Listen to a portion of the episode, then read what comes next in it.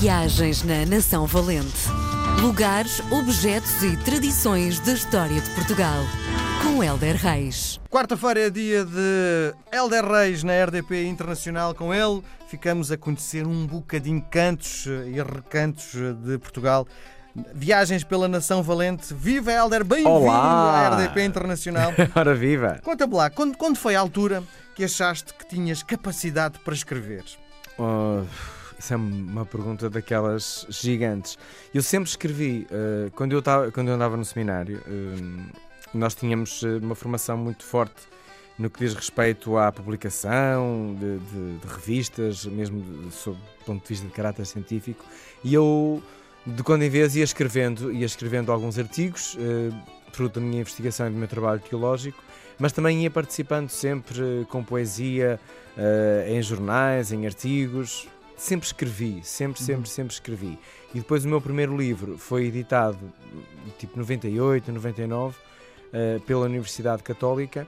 E eu acho que quando tu editas o teu primeiro livro, eh, Vai sentes, to date, é isso depois, não é? é, sentes que a coisa é mais séria ainda, não é? Mas eu sempre escrevi. A minha mãe ofereceu-me hum, os contos da Sofia e eu era miúdo, era mesmo muito pequenino. Eh, e, portanto, as minhas primeiras prendas foram, foram livros.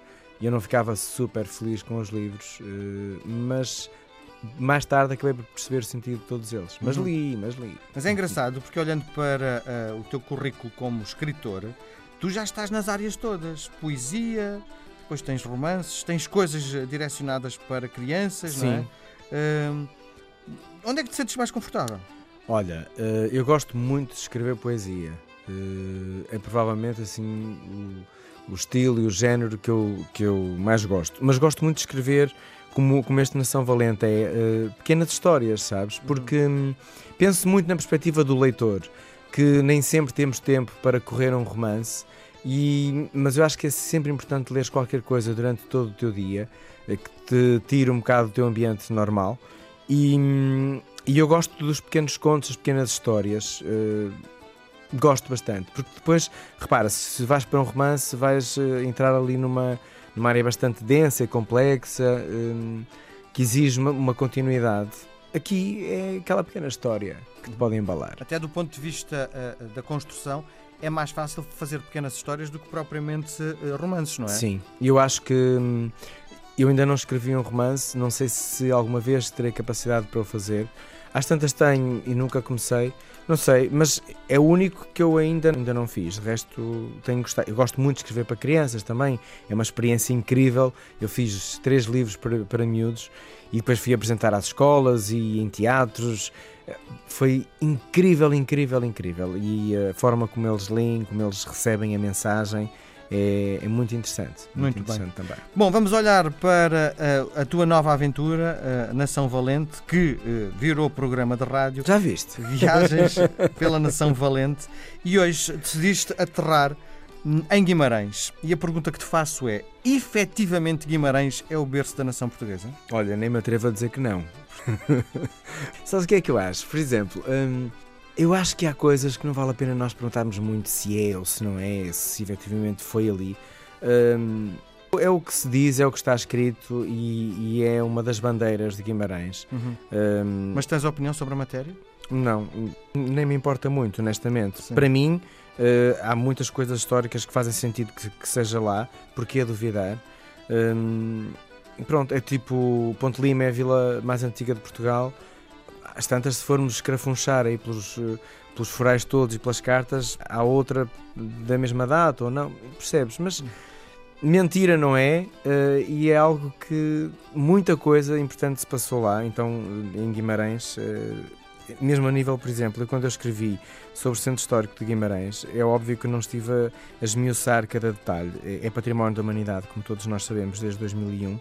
Ahm, mas uma coisa muito interessante que Guimarães tem é que permanece praticamente intacta eh, aquela viagem pelaquela arquitetura. São quase 300 anos hum, de arquitetura que está igual ao que era. Isso, por exemplo, para mim é incrível. É uma Uhum. viagem.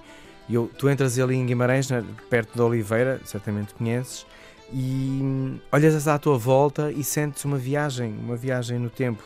Um, e depois tem um museu extraordinário. Tens tanto para fazer ali em Guimarães, tanta autenticidade, mas essencialmente olhar para as casas, para a arquitetura. Eu fiz a locução do, de Guimarães como capital da cultura. Então, então entrou ali muito contemporâneo naquelas praças, naquelas ruas, um, naquelas fachadas. E eu, eu, eu, estava a fazer os comentários e a pensar: isto é incrível. Guimarães, com este, esta carga histórica enorme, uh, e agora com um, um século XXI tão contemporâneo, e mesmo assim é tão bonita e fica tão bem. Bom, nós começámos a viagem num museu e o que é que há mais para ver em Guimarães? Tens muita coisa. Se tu se chegares ali ao, ao Largo da Oliveira, que já por si a Oliveira, com aquele resguardo arquitetónico que tem, eu só olhar para aí uh, perco-me. Então, se levar uma máquina fotográfica, perco-me ainda mais.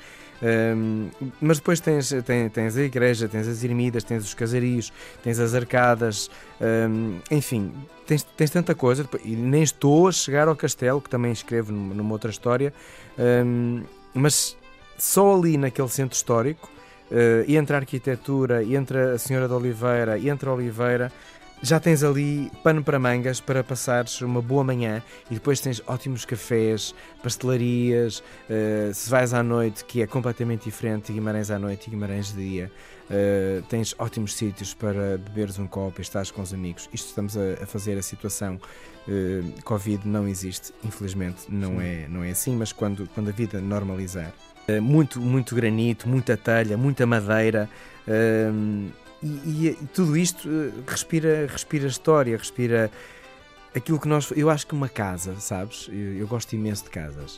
Uh, e uma casa antiga, eu toco-lhe nas paredes e gosto de pensar: caramba, o que já passou por aqui.